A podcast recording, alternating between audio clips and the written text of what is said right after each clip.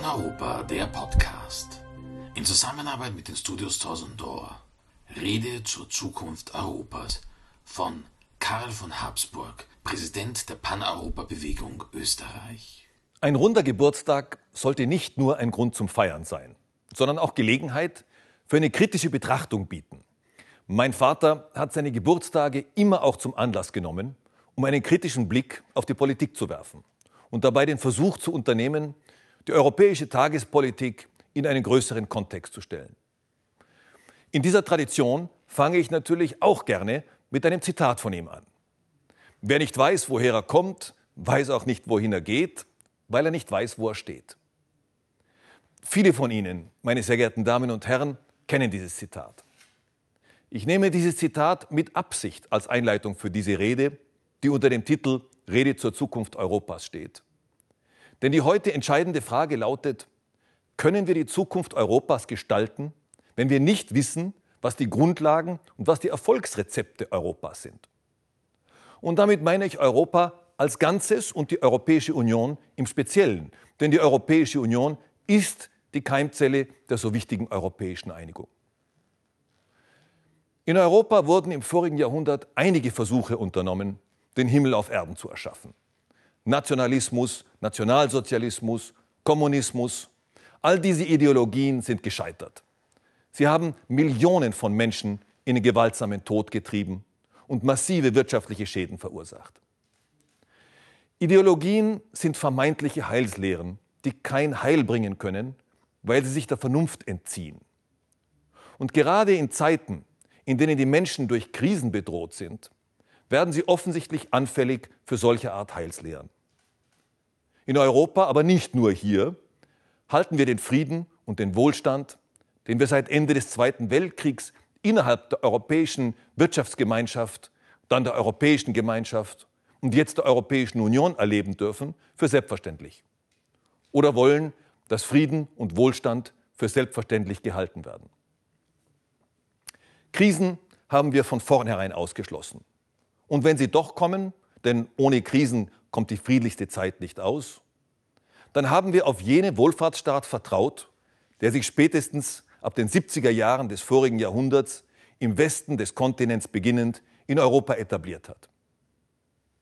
Mit einem kritischen Rückblick auf die Zeit, in der ich aufgewachsen bin, möchte ich sagen, wir haben diesen Wohlfahrtsstaat im Schatten des Kalten Krieges entwickelt. Dass wir diesen Wohlfahrtsstaat im Schatten des Kalten Krieges entwickeln konnten, verdanken wir mindestens zwei Umständen. Das eine ist der militärische Schutzschirm, den die westliche Supermacht USA mit der NATO über den westlichen Teil Europas gespannt hat.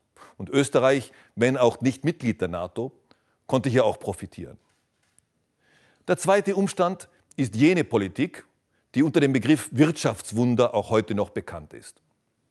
Es war eine Politik, für die nicht Planwirtschaft, sondern Marktwirtschaft der Mittelpunkt stand.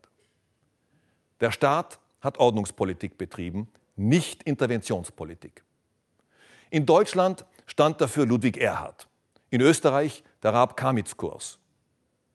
Eine solide Währungspolitik der Deutschen Bundesbank hat mit dazu beigetragen, dass sich ein solider Mittelstand etablieren konnte, der durch Leistung, Sparen und Investieren sowohl im privaten als auch im unternehmerischen Sinn dazu beigetragen hat, dass es der nächsten Generation besser ging.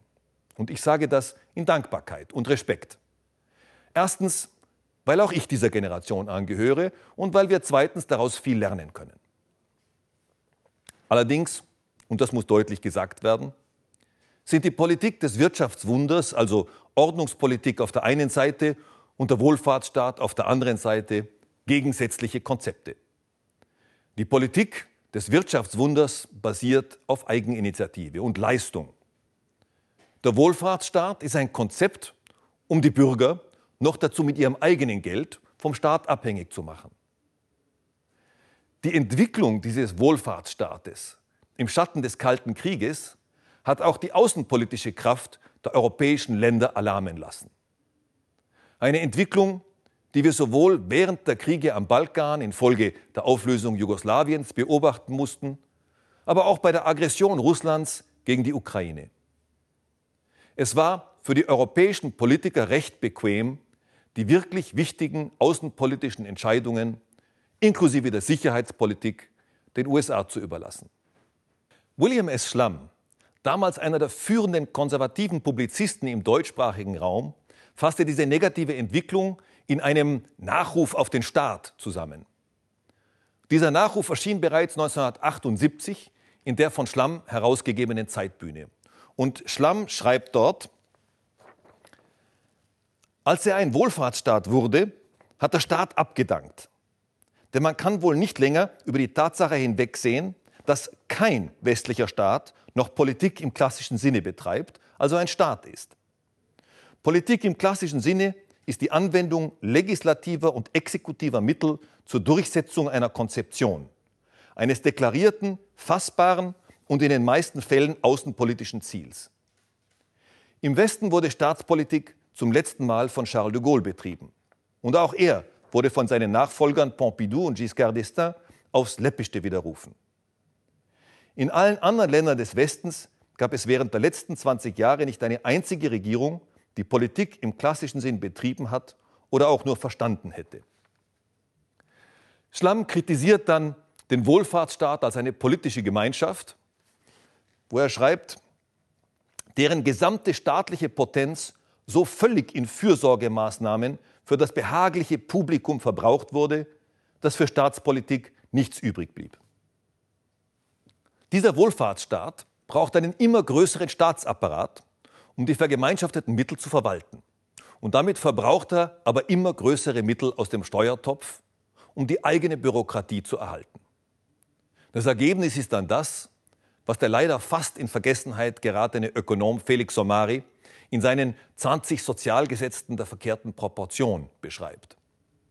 Im Gesetz Nummer 4 sagt er, je mehr Funktionen ein Staat übernimmt, desto schwerer ist seine Verwaltung zu kontrollieren. Und er ergänzt dann im Gesetz Nummer 5, je größer und je vielseitiger der Staat, desto einflussloser das Volk. Dieser Staat wird also immer mehr zu einer nach innen gerichteten Bürokratie um es mit William Slum zuzuspitzen, als er sagte, für die Innenpolitik braucht man gute Buchhalter, für die Außenpolitik Staatsmänner. Es ist nicht die Aufgabe von Buchhaltern, um in diesem Beispiel zu bleiben, Geopolitik zu betreiben. Es ist aber Aufgabe einer europäischen Politik, Geopolitik für Europa zu betreiben.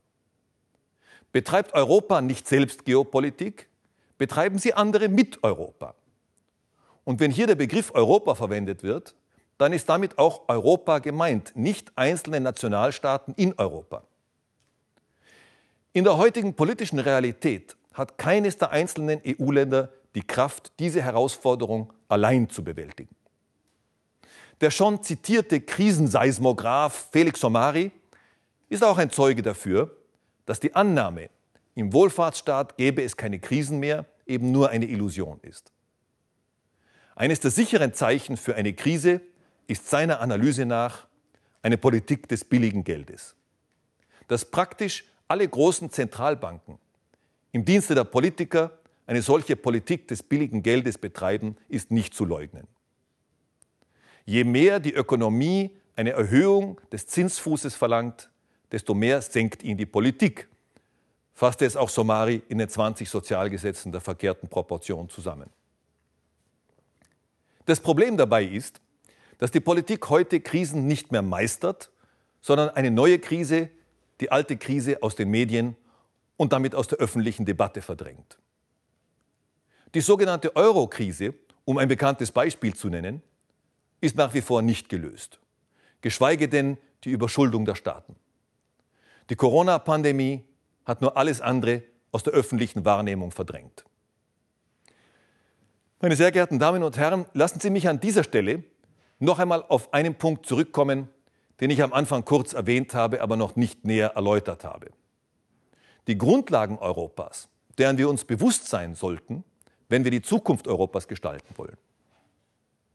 Meistens wird dabei auf die Gründerväter der Europäischen Gemeinschaft für Kohle und Stahl Bezug genommen, auf den Schumann-Plan. Allerdings gab es schon kurz nach Ende des Ersten Weltkriegs eine ganz konkrete Idee für die europäische Einigung, nämlich die Paneuropa-Idee von Richard Coudenhove-Kalergi. der hat vor fast 100 Jahren die Lage Europas analysiert und aus dieser Lage Schlussfolgerungen gezogen. 1918, das Ende des Ersten Weltkriegs, war eine historische Zäsur für Europa und für die Weltpolitik. Bis dahin gab es eine europäische Ordnung, nicht in dem Sinne, dass Europa eine politische Einheit gewesen wäre, aber Weltpolitik war gleichbedeutend mit der Politik europäischer Mächte. Solange sie sich in Kongressen zusammenreden konnten, um die Ordnung zu wahren oder eine neue Ordnung zu schaffen, waren die Konflikte zumindest gedrosselt. So konnte Europa in den Jahrzehnten vor dem Ersten Weltkrieg einen unglaublichen wirtschaftlichen Aufstieg verzeichnen, der auch durch einen internationalen Handel und eine internationale Arbeitsteilung, also das, was wir heute Globalisierung nennen, befördert wurde.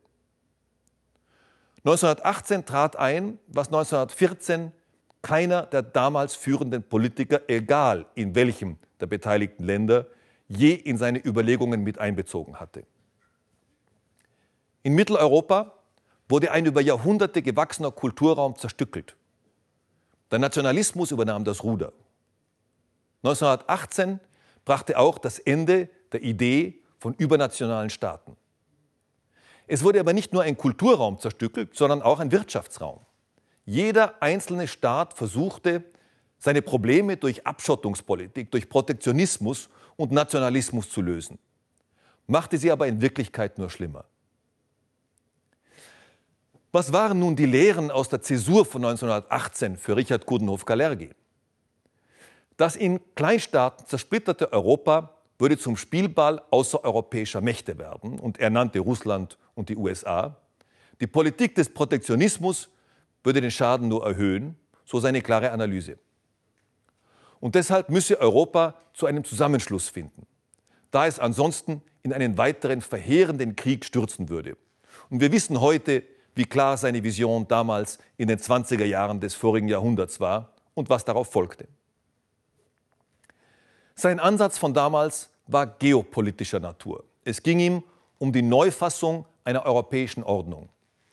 Nicht im Sinne eines wohl auch damals schon unrealistischen Zurück zur alten Ordnung, sondern im Sinne einer Struktur, die Europa als weltpolitische Handlungseinheit wiederherstellen und es nicht zu einem Spielball außereuropäischer Mächte machen würde.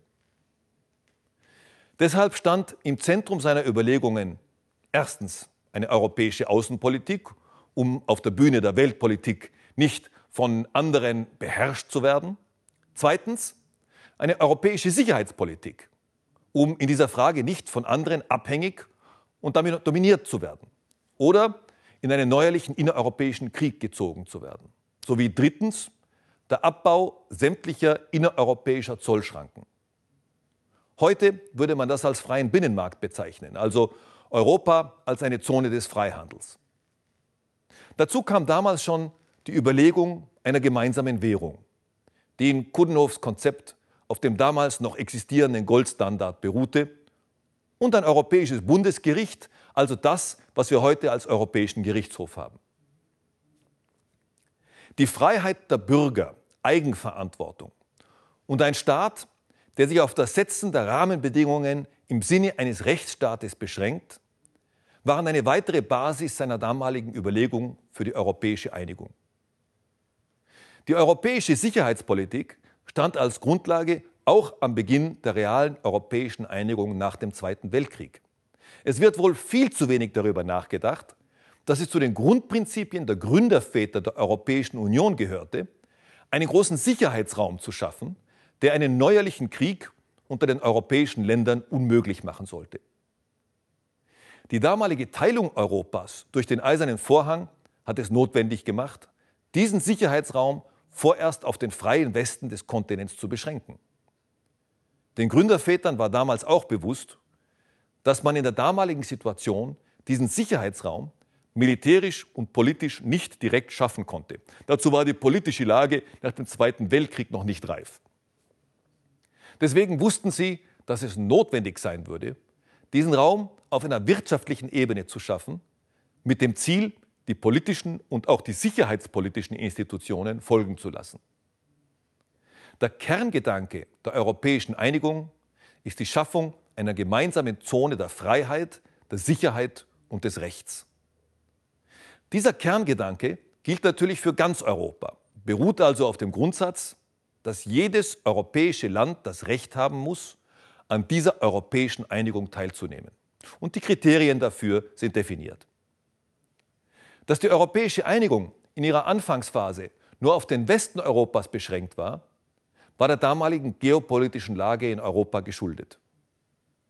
Daraus allerdings irgendeine Art Vorrecht der sechs Gründerländer der damaligen Gemeinschaft für Kohle und Stahl abzuleiten, wäre vollkommen abwegig.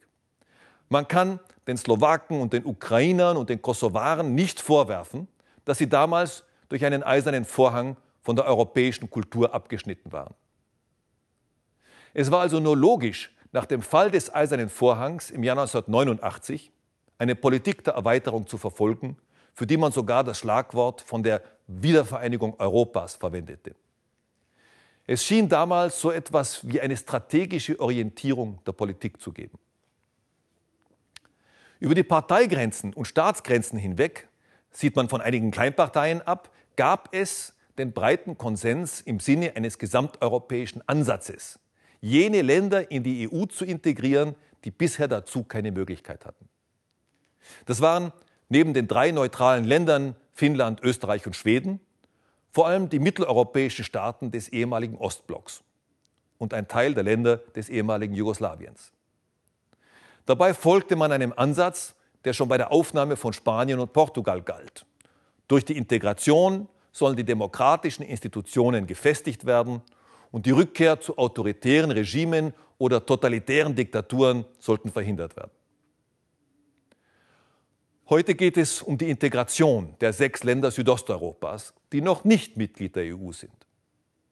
Zu Recht hält die EU-Kommission in ihrem jüngsten Berichten zur Erweiterung fest, dass die Aufnahme von Albanien, Bosnien-Herzegowina, Kosovo, Mazedonien, Montenegro und Serbien in die EU eine geostrategische Investition in Frieden, Sicherheit und Wirtschaftswachstum in ganz Europa ist. Die geostrategische Bedeutung der Region ist jedem klar, der die Geschichte kennt. Es gibt in der Politik auch kein Vakuum. Wenn Europa sich aus der Region zurückzieht, dann bleibt anderen Mächten umso mehr Spielraum, um ihre Interessen in Südosteuropa zu vertreten. Neben Akteuren wie Russland und Türkei, die schon aus der Geschichte mit der Region und der Politik der Region verbunden sind, ist es heute vor allen Dingen China, aber auch beispielsweise Saudi-Arabien mit seinem Wahhabismus, das einen massiven Einfluss ausübt. Die Interessen dieser Akteure decken sich nicht mit den sicherheitspolitischen Interessen Europas. Seine sicherheitspolitischen Interessen muss Europa selbst formulieren und vertreten. Und wenn ich Russland und China nenne, dann ist es auch klar, dass es da in erster Linie um geopolitische Interessen geht. Das sollten auch jene Mitgliedsländer der EU bedenken, die aus meist kleinlichen nationalen oder gar nationalistischen Interessen heraus Blockaden gegen diese Erweiterung aufbauen. Wir müssen aber auch in Richtung Osten blicken, wo ein Land wie die Ukraine mit dem Euromaidan oder der Revolution der Würde, wie es auch genannt wird, klar gemacht hat, dass die Bürger dieses Landes ihre Zukunft in Europa und nicht unter russischer Dominanz sehen.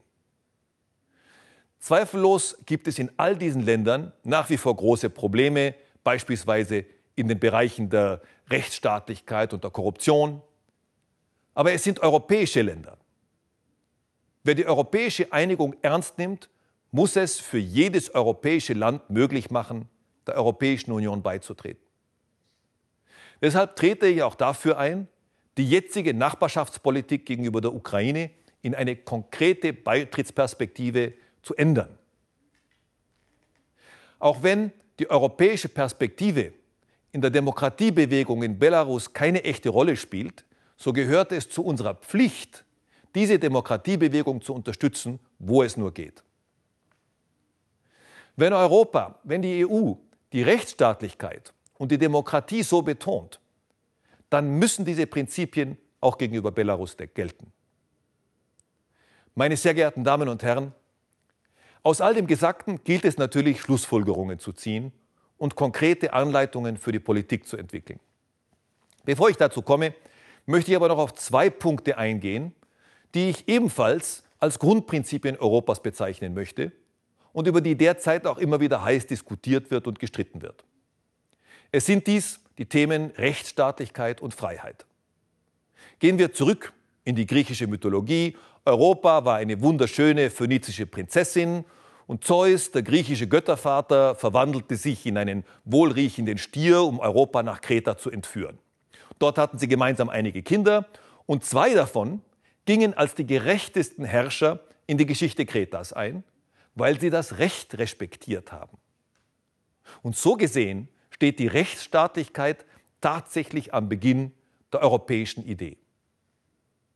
Dass sie nicht immer selbstverständlich war, ist uns aber aus der Geschichte Europas bekannt. Die sogenannte päpstliche Revolution des 11. bis 13. Jahrhunderts war ein historischer Prozess, der einen wesentlichen Beitrag zur Entstehung rechtsstaatlicher Prinzipien leistete. Erst der Absolutismus brachte wieder einen Rückschritt. Für die absoluten Herrscher waren nur ihre Untertanen gleich vor dem Gesetz. Mit dem Prinzip der Rechtsstaatlichkeit sind aber auch die Herrscher selbst ans Recht gebunden. In der neueren Zeit ist für mich der Wiener Kongress so etwas wie die Zäsur, ab der sich Europa das Prinzip der Rechtsstaatlichkeit durchgesetzt hat. Mit dieser Rechtsstaatlichkeit wurde Europa ein stabiles Fundament gegeben, das damit eine spätere sehr positive Entwicklung ermöglicht hat. Auf diesem Fundament beruhen weitere Grundpfeiler wie das Privateigentum, die persönliche Haftung für Misserfolg, aber auch für Erfolge und damit das private Unternehmertum, das auf Innovation setzen muss, um erfolgreich zu sein. Die Rechtssicherheit ist natürlich eine Grundvoraussetzung für Privateigentum. Und Privateigentum ist eine Grundvoraussetzung für Wohlstand und für die Schaffung eines Mittelstandes. Der Wohlstand, den Europa damit erwirtschaftet hat, ist sicher auf dieses Prinzip der Rechtsstaatlichkeit zurückzuführen. Dass sich diese Prinzipien in einer, Kultur, in einer Kultur entwickeln konnten, die ganz eindeutig christlich geprägt ist, ist kein Zufall. Diese Betonung des Rechtes ist deshalb so wichtig, weil gerade in Europa immer wieder Rufe nach einem Primat der Politik laut werden. Die Politik müsse alles regeln. Je mehr sie das tut, umso tiefer aber wird der Konflikt mit dem Recht. Dieser Konflikt wird immer schärfer, weil immer seltener rechtsstaatliche Grundsätze regieren, also die Herrschaft des Rechts, sondern Machtverhältnisse. Dieser Konflikt wirkt sich langfristig zum Schaden Europas aus. Ein weiteres Wesenselement der europäischen Identität ist die Freiheit. Und um es mit Richard Gudenhoff-Galergi zu sagen, das europäische Ideal ist Freiheit, die europäische Geschichte ein einziges langsames Ringen um persönliche, geistige, nationale und soziale Freiheit. Europa wird bestehen, solange es diesen Kampf fortsetzt. Sobald es dieses Ideal preisgibt und seiner Mission untreu wird, verliert es seine Seele, seinen Sinn, sein Dasein. Dann hat es seine historische Rolle ausgespielt. Die europäische Einigung, die europäische Politik aber sollte nicht das Ziel haben, die historische Rolle Europas auszuspielen, sondern sie zu nutzen. Freiheit ist nicht selbstverständlich. Freiheit muss immer wieder neu erkämpft werden. Freiheit ist untrennbar mit Verantwortung verbunden.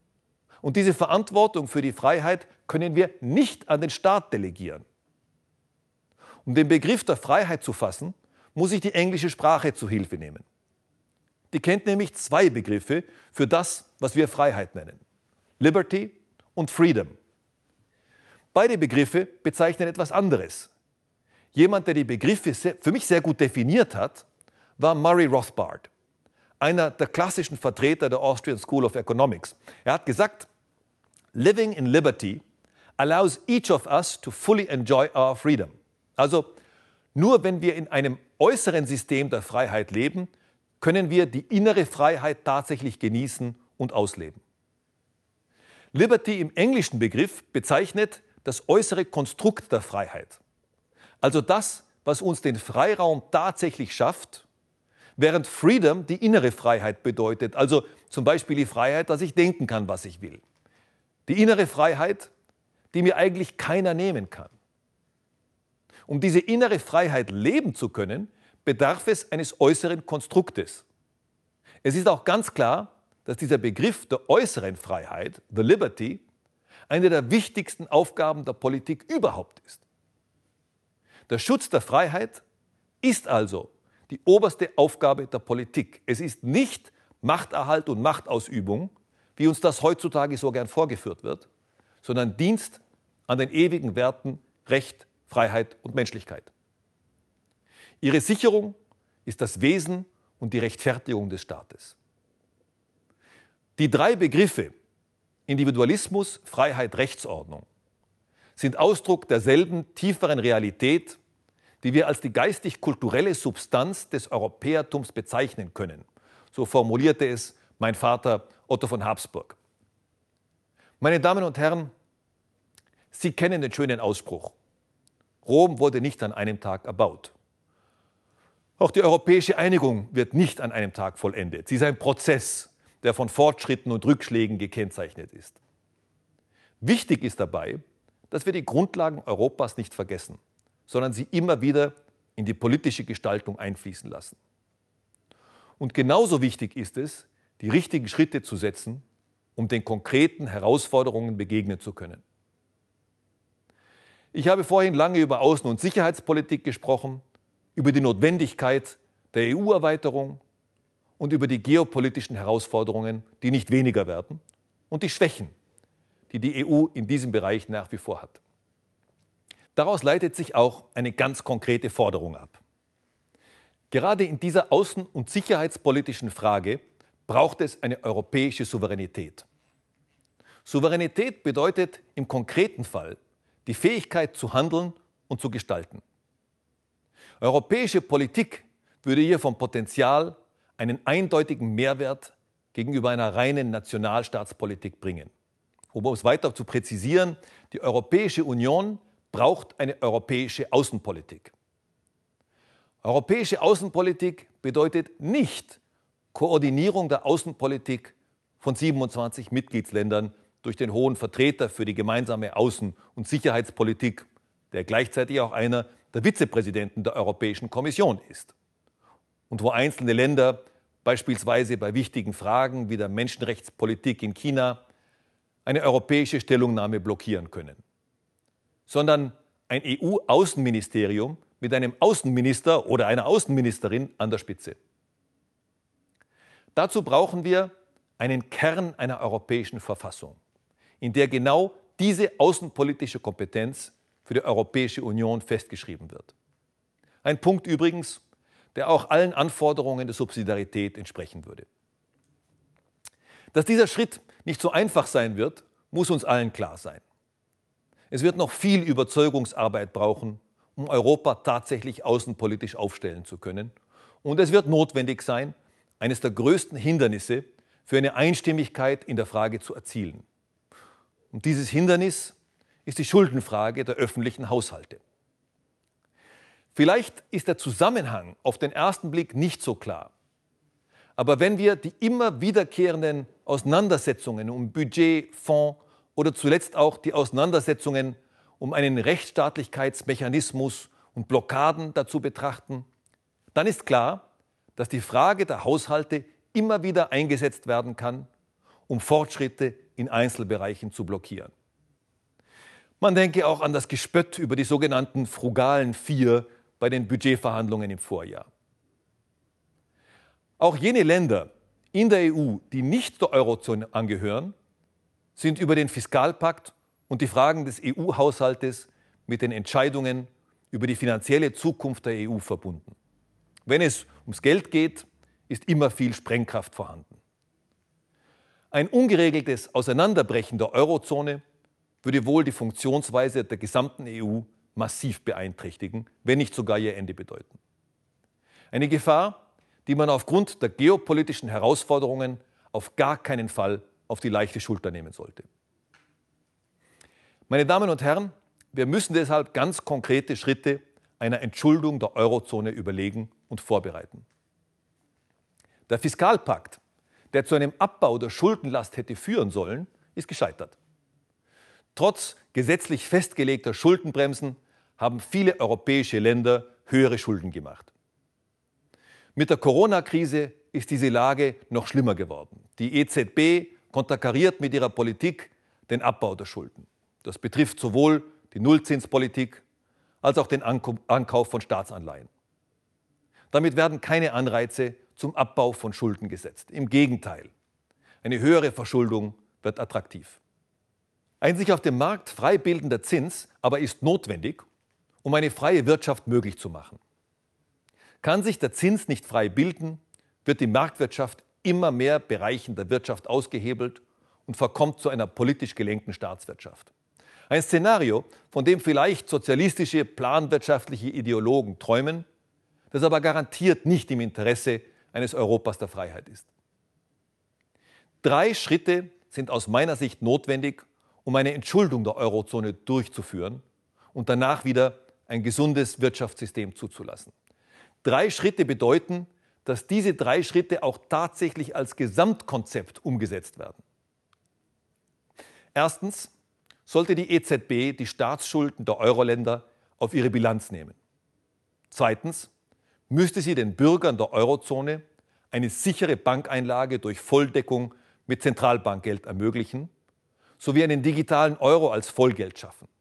Und drittens muss durch die Zulassung von konkurrierenden Privatwährungen marktwirtschaftlicher Abwanderungsdruck erzeugt werden, der den Euro durch die praktische Möglichkeit, aus ihm auszuwandern, stabilisiert.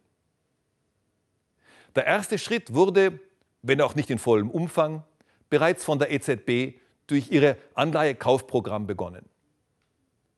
In dem Augenblick, wo er in vollem Umfang umgesetzt wird, ist der größte Spaltpilz in der EU, die Staatsverschuldung, mit einem Schlag beseitigt.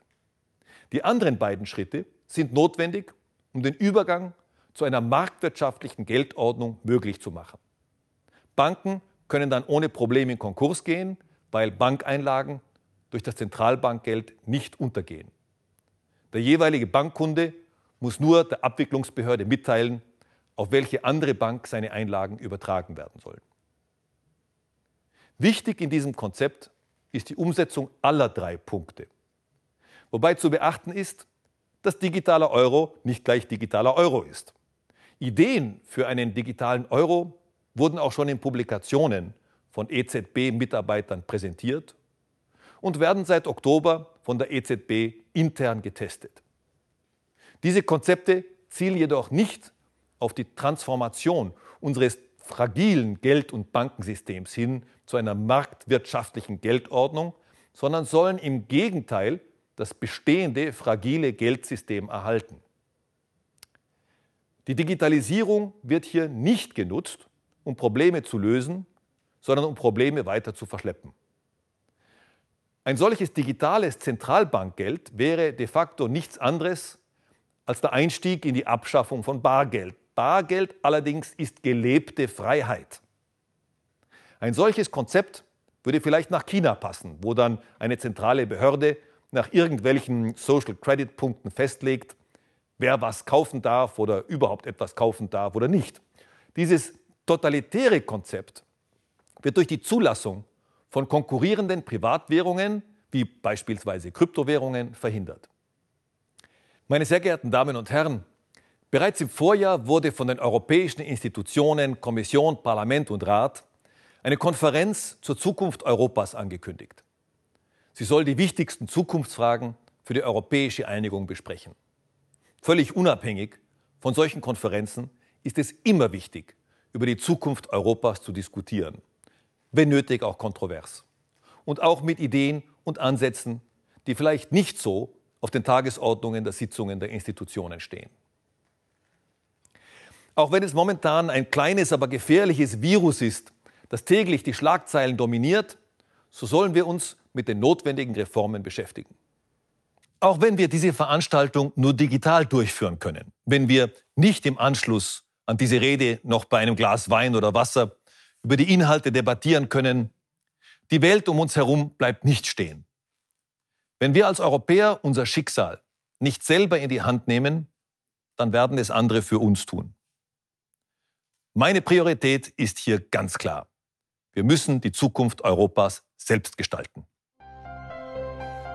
Das war Paneuropa, der Podcast. Sie hörten die Rede zur Zukunft Europas von Karl von Habsburg, Präsident der Paneuropa-Bewegung Österreich. Eine Produktion der Studios Torsondor Brüssel. Redaktionelle Leitung Philipp Jauernick. Technische Direktion Dieter Grohmann.